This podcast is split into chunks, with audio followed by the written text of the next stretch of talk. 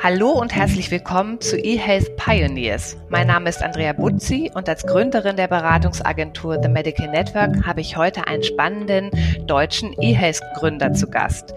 Friedrich Lemmel ist seit drei Jahren CEO und Gründer von Thrive.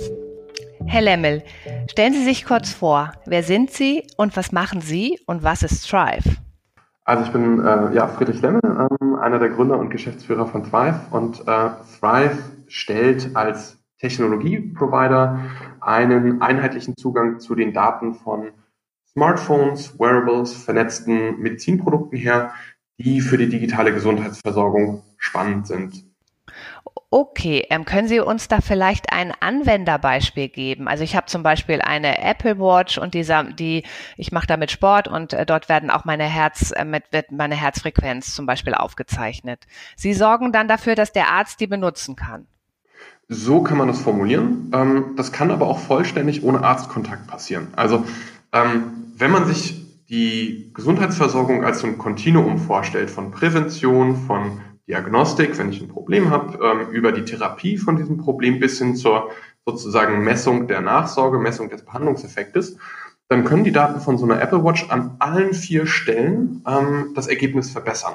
Wenn ich weiß, da gibt es eine Auffälligkeit im Puls, kann ich möglicherweise ein Vorhofflimmern diagnostizieren. Möglicherweise muss ich dann entweder den Lebensstil verändern, mehr Bewegung, äh, bessere Ernährung etc. Auch das kann ich mit der Apple Watch tracken. Ähm, möglicherweise brauche ich sogar dann eine Operation, ähm, Stent gesetzt etc. Und dann kann ich am Ende sogar ähm, das Outcome messen, also wie verändert sich denn das Vorhofflimmern? Habe ich das immer noch? Wie verändert sich der Ruhepuls? Halte ich mich an die Therapieempfehlung? Also bin ich so aktiv, wie mir das im Rahmen dieser Intervention empfohlen wurde?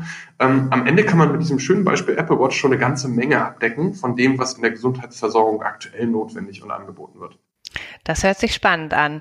Ich habe natürlich mich ein bisschen informiert, bevor wir jetzt gesprochen haben, und Sie haben in einem Gastbeitrag auf LinkedIn Jens Spahn einen Messias für digitale Health-Lösungen genannt. Das müssen Sie mir nochmal erklären. ähm, also wir sind als Thrive ähm, schon seit äh, ungefähr 2014, 15 im digitalen Gesundheitsbereich unterwegs. Ähm, und das waren sozusagen noch sehr äh, kühle Zeiten für digitale Gesundheitslösungen, ähm, wo äh, im besten Fall Visionäre wie wir gesagt haben, hey, da muss eigentlich was passieren. Und äh, wenn man diese Entwicklung nachverfolgt und ähm, jetzt mit dem digitalen Versorgungsgesetz die aktuellen Gesetzentwürfe sich aus dem Bundesgesundheitsministerium anschaut, dann ist es wirklich ein epochaler Wandel, der da eingeläutet wird. Und das war für uns der Anlass zu sagen, also eigentlich für diese digitale Gesundheitsbranche, die lange ganz, ganz motiviert und mit viel Eigenmotivation daran gearbeitet hat. Und eigenem Geld ja auch oft, ne? Exakt. Also es war ja auch lange schwierig, eine Finanzierung zu bekommen. Das hat sich ja jetzt auch deutlich geändert. Ähm, das wird sich ändern auf sozusagen staatlicher Ebene, ähm, hat sich schon ein Stück weit geändert auf der Investorenseite. Ähm, auch das ein Trend, der wie so häufig von äh, den äh, Vereinigten Staaten rübergeschwappt ist. Aber mhm. nochmal zurück zu Jens Spahn mit dem digitalen Versorgungsgesetz und mit der Aussicht, eine sehr, sehr stabile, verlässliche ähm, Richtung in die Erstattung zu bekommen, hat die digitale Gesundheitsbranche, haben die ganzen digitalen Gesundheitslösungen, die es gibt, das erste Mal einen verlässlichen Weg, sozusagen einen, einen stabilen Standpunkt im Gesundheitssystem sich aufzubauen. Mhm. Und das ist was, was man mit Fug und Recht als äh, sozusagen epochale Veränderung bezeichnen kann. Das erste Mal wird es für die digitalen Gesundheitslösungen einfach, ähm, in die Erstattung, in die Anwendung zu kommen. Und der zweite Schritt dahinter, der von vielen, glaube ich, noch gar nicht so wahrgenommen wird, ist das Thema ähm, Messung der Versorgungseffekte. Ähm, da würde ich noch mal kurz einhaken, weil das ähm, tatsächlich spannend ist. Im Gesetzesentwurf steht, dass ähm, Apps, nachdem sie natürlich Medizinproduktzertifizierung, Datenschutz etc., also alle Hygienefaktoren erfüllt haben, auch einen positiven Effekt auf die Patientenversorgung nachweisen müssen. Mhm. Und diese Formulierung im Kontrast zu der klassischen Nutzenbewertung in sozusagen klinischen ähm, Umgebungen öffnet ein Stück weit ähm, die Nachweis, äh, Pflicht für digitale Versorgungslösungen. Ähm, was deswegen gut ist, weil digitale Lösungen eine unglaubliche Bandbreite von Daten erfassen, die sie aktuell eher wenig für ähm, sozusagen den Nachweis von Versorgungseffekten nutzen können. Vor allem ermöglicht es aber auch, ähm, muss noch ein bisschen weiter ausholen, ähm, auf einer sehr individuellen Basis nachweisen zu können, dass es für diesen Nutzer funktioniert. Mhm. Und wenn ich sozusagen als digitale Lösung mit einer sehr, sehr dichten Versorgungslage, Versorgungsinformation äh, verstehe, für welchen Nutzer einzelne ähm, Interventionen funktionieren und welche nicht, dann komme ich schrittweise hin zu einer immer individuell besser zugeschnittenen Versorgung und kann auf dieser Transparenz am Ende auch genau dafür nur bezahlt werden, was denn meine Behandlung tatsächlich an Effekt gehabt hat. Und das ist dann der epochale Wandel Nummer zwei. Und zum Wohle des Patienten natürlich auch. Also das ist ja eigentlich das, was uns alle motiviert. Absolut, natürlich. Dann kann ich also davon ausgehen, dass Sie das DVG ähm, von Jens Spahn ähm, als erstmal ein positive, eine positive Bewertung geben oder gibt es auch noch Nachbesserungsvorschläge? Haben Sie noch Bereiche, wo Sie sagen, ähm, da muss ähm, noch nachgebessert werden, um auch tatsächlich die Versprechen wahr werden zu lassen? Also im Moment ähm, sehe ich das äh, digitale Versorgungsgesetz uneingeschränkt positiv. Es wird sicherlich ähm, dann in der Praxis sich herausstellen, dass man an einigen Stellen wird nachschleifen müssen. Aber der gesamte Aufbau mit den Qualitätsanforderungen, mit den Einstiegshürden, die auch berechtigt sind für Digital Health Startups und dem Weg hinten raus in die Erstattung, finde ich das einen extrem gelungenen Entwurf. Sehr schön. Sie hatten ja auch in Ihrer ähm, Ausführung gerade das Thema Datenschutz angesprochen. Ähm, wie stehen Sie zum Thema Datenschutz im Gesundheitsbereich? Es wird ja immer gesagt, Daten retten Leben, aber Datenschutz behindert auch viele Innovationen. Insbesondere in Deutschland sind wir da ja ähm, extrem ähm, defensiv, was die Nutzung von Daten angeht, im Vergleich zu amerikanischen Unternehmen zum Beispiel, die uns vielleicht ja auch hier den Markt streitig machen können. Ähm, wie ist Ihre persönliche Einschätzung dazu? Wie viel Datenschutz dürfen wir machen und wie viel Innovation dürfen wir dem Patienten vorenthalten? Also ich finde Datenschutz extrem entscheidend. Und ich bin stolz darauf, dass wir in Deutschland ein sehr, sehr gutes Datenschutzniveau haben. Ähm, ich habe selber in meinem sozusagen vorherigen Leben ähm, große E-Commerce-Systeme mit dreistelligen Millionenumsätzen gebaut. Auch dort war Datenschutz extrem wichtig. Und ähm, wenn ich mit äh, Bestellhistorien, wenn ich mit Kreditkartendaten und so weiter arbeite, dann ist Datenschutz essentiell wichtig. Da steckt Geld dahinter. Wenn ich mit Gesundheitsdaten arbeite, ist es mindestens genauso wichtig, ähm, weil dort persönliche Risikoprofile, ähm, sehr, sehr intime Informationen etc. gespeichert sind. Dass das sehr starken Schutz genießt, finde ich sehr positiv. Trotzdem ähm, halte ich die Diskussion um den Datenschutz an einigen Stellen für vorgeschoben, weil wir ja auch jetzt schon Daten in großer Menge für wissenschaftliche Forschung nutzen. Also man denke an die ganzen äh, Krebsregister, Behandlungsregister, in denen jetzt schon Behandlungsdaten, ähm, Ergebnisinformationen automatisiert und anonym zusammengeführt werden und in denen ich sozusagen Informationen und wissenschaftlichen Fortschritt generieren kann. Und ich denke, im digitalen Umfeld haben wir eher die Möglichkeit, viel, viel einfacher Daten zu pseudonymisieren äh, oder zu anonymisieren und auf dieser Grundlage die digitale Versorgung oder insgesamt die Gesundheitsversorgung voranzubringen. Weil am Ende interessiert kein Unternehmen, das ich kenne, der einzelne Patient, sondern es geht immer um den Komplex der Daten, oder der Parameterveränderung, um am Ende eine bessere Versorgung gewährleisten zu können. Mhm. Ähm, ich habe vor kurzem gerade ein sehr interessantes Interview mit dem Professor Werner von der Uniklinik ähm, Essen geführt, der auch einen sehr schönen Satz geprägt hat ähm, und sagte, äh, es ist einfach nicht hinnehmbar, dass wir das Patientenwohl gefährden, weil wir ähm, so stark an Datenschutz festhalten. Also er bezog sich dabei tatsächlich aber auch auf die Zusammenführung von Anamnesedaten und ähm, Patientenhistorie. Aber es fand ich irgendwie so ein ganz schönes prägendes ähm, Zitat, weil es natürlich tatsächlich am Ende dann um den, ähm, ja teilweise auch um den die Gesundung oder ähm, das Überleben von Menschen geht, äh, wenn Daten zur Verfügung stehen oder sie eben vielleicht gerade nicht zur Verfügung stehen. Absolut, natürlich. Also je eher ich verstehen kann auf Basis großer Datenmengen, welche Behandlung die richtige ist, also auch vor dem Hintergrund, dass äh, manche neue Blockbuster-Medikamente nur bei jedem ähm, zehnten oder zwanzigsten Patienten überhaupt wirken, ähm, dann hilft mir jede Information entscheidend dabei, ähm, Leben zu retten oder äh, die Gesundheit zu verbessern. Vielleicht bekommen wir dann ja auch endlich eine Frauen- und eine Männermedizin, wenn wir genug Daten haben. Ja. Sehr schön. Wir haben gerade schon über Amerika gesprochen. Wenn ich so auf die großen Messen gehe, ähm, Demea und ähm, Medica wahrscheinlich jetzt auch, ähm, da sind natürlich sehr viele amerikanische Unternehmen auch, die auf den Markt streben. Man sieht auch die ganzen großen Google, Facebook, ähm, Apple sind ja auch in aller Munde, was äh, Gesundheitsthemen angeht. Auch deren Gründer sind ja sehr stark an dem Thema ewiges Leben durch ähm, ne, digitale Innovationen interessiert. Droht uns da Gefahr, jetzt insbesondere auch, wenn Jens Spahn den Markt auch ähm, jetzt geöffnet hat für eine App auf Rezept? Kommen da jetzt mehr ähm, Unternehmen auch aus dem Ausland, die in Deutschland dann einfach schon viel größer sind, vielleicht auch mehr Geld haben und den Proof of Concept auch schon mitbringen, weil sie das in anderen Ländern schon zeigen konnten?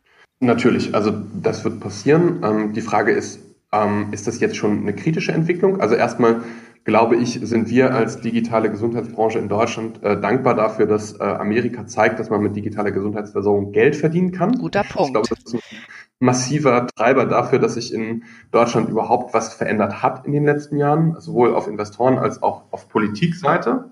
Genau, auch getrieben durch die Angst, die Sie gerade skizziert haben.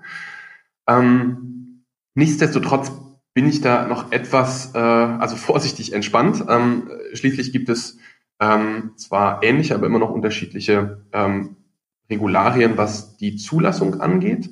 Und dann am Ende auch noch, also grob gesprochen, 194 Gesundheitssysteme weltweit.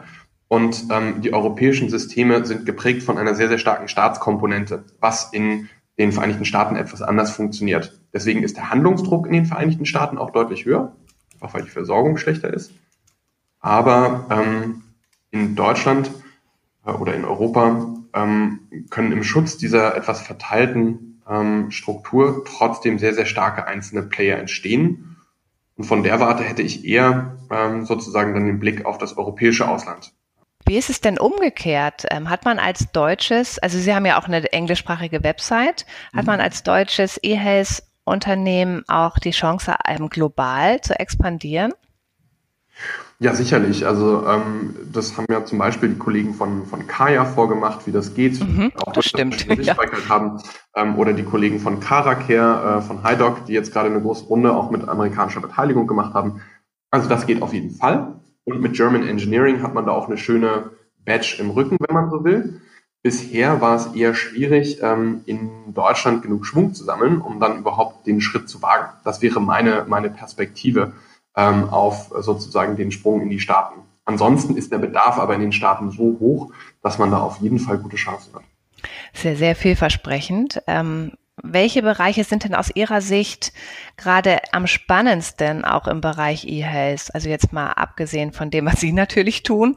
Ähm, wo gibt es die, wo gibt es die stärksten Innovationen gerade und wo ähm, denken Sie auch, werden wir tatsächlich erste ähm, spürbare Erfolge auch für die Patientenwahrnehmung erzielen? Also elektronische Patientenakte, elektronisches Rezept, jetzt das Thema DVG mit App auf Rezept. Ähm, das sind ja auch sehr viele ähm, Innovationen für den Patienten direkt drin. Wir haben große Bereiche Femtech, wir haben ganz viel im Bereich Prävention, wir haben ja auch Therapieverlängerung ne, von, aus Krankenhaussituationen heraus, wie Kaya zum Beispiel, ne, eine Rehabilitationsverlängerung. Wo sehen Sie da persönlich besonders spannende und lukrative Bereiche? Also ich glaube, besonders spannend ähm, für, für alle ähm, sind so diese einfachen Dinge. Also äh, auch das Electronic Health Record, glaube ich, interessiert die wenigsten, weil es ist irgendwie nicht interaktiv und nicht spannend und macht wenig Spaß. Ähm, aber wenn wir ähm, in der äh, Erkältungswelle, die gerade mal wieder durchgerollt ist, uns nicht zum Arzt schleppen müssen, sondern einfach von zu Hause ähm, unsere Krankschreibung äh, mit einem direkten Arztkontakt ähm, durchführen können, dann ist das, glaube ich, die die, die zentralste Verbesserung, die Digital Health äh, erreichen kann für die breite Masse. Davon losgelöst ähm, sind die Therapieunterstützungen für so chronische Erkrankungen und damit meine ich ähm, schon alles von Stress bis zu Diabetes oder COPD, COPD, kardiovaskuläre Erkrankungen etc. Ähm, in all diesen Bereichen, wo ich mit einer Lebensstilintervention sehr, sehr, sehr starken Effekt haben kann da sind wir jetzt schon sehr stark in der digitalen Gesundheitsversorgung. Die Kollegen von ähm, ähm, Livongo haben es gerade vorgemacht mit einem, äh, ich glaube, dreieinhalb Milliarden ähm, IPO, also Börsengang ähm, dieses Jahr. also die zeigen, da ist Musik drin und die gehen weg von diesen klassischen Modellen, ähm, ich verkaufe einen Blutzucker, Teststreifen etc. hin zu, ich verkaufe, dass es dir besser geht. Du kannst mich jeden Monat kündigen und mein Haupt-KPI, an dem du mich messen kannst, ist, habe ich es geschafft, deinen Blutzucker zu senken? Hast du dein Übergewicht reduziert?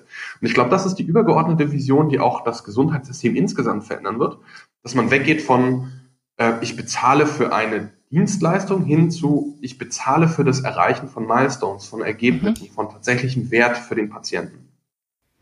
Man sagt ja immer, dass ähm, quasi Gesundheit ja kein, also natürlich ein begehrliches Produkt ist, aber dass der Konsument ähm, ja nicht quasi aktiv danach fragt oder im Prinzip ja so diese Versorgung, ich gehe zum Arzt, der macht mich gesund, dann gehe ich da raus, dann möchte ich bitte damit nichts mehr zu tun haben. Also ganz schwer ähm, in dem Bereich auch Marketing zu betreiben und insbesondere natürlich auch die Frage, wen muss man motivieren? Eher den Patienten oder eher den Arzt? Dass er digitale Gesundheitsleistungen, ähm, Apps äh, oder ähnliches auch anbietet oder einführt?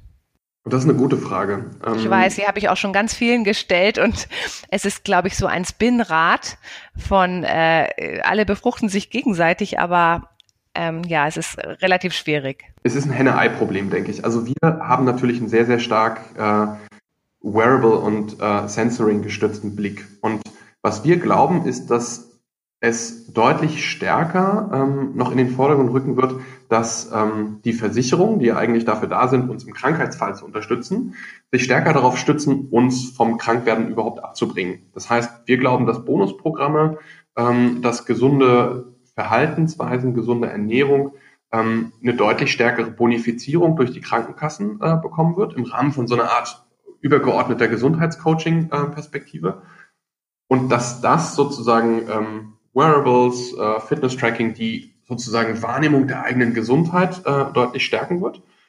Und dass ich gleichzeitig mit der zunehmenden Verbreitung von solchen Wearables, äh, die werden auch besser für die Versorgung, auf einmal ein Angebot habe von sozusagen Versorgungsinformationen, denen sich der klassische Versorger nicht verschließen äh, wird können. Ähm, und parallel habe ich sowieso die ganzen digitalen ähm, Therapien, digitalen mhm. Anbieter, die von der zunehmend älteren digitalen Generation ähm, auch schlicht und einfach stärker genutzt werden. Also ich denke, dass das, das löst sich sozusagen aus einem sanften ja. Push durch die Krankenkassen hin zu einer ja. präventiven Versorgung. Also dieser Gedanke auch, dass digitale äh, Gesundheitsdienstleistungen auch endlich wieder ähm, diese gelernte Haltung im Medizinbereich, dass es ja eigentlich um Heilung geht, wieder ähm, verschieben in Richtung Prävention. Also Medizin ist ja eigentlich immer angetreten, um zu heilen, wenn schon was passiert ist.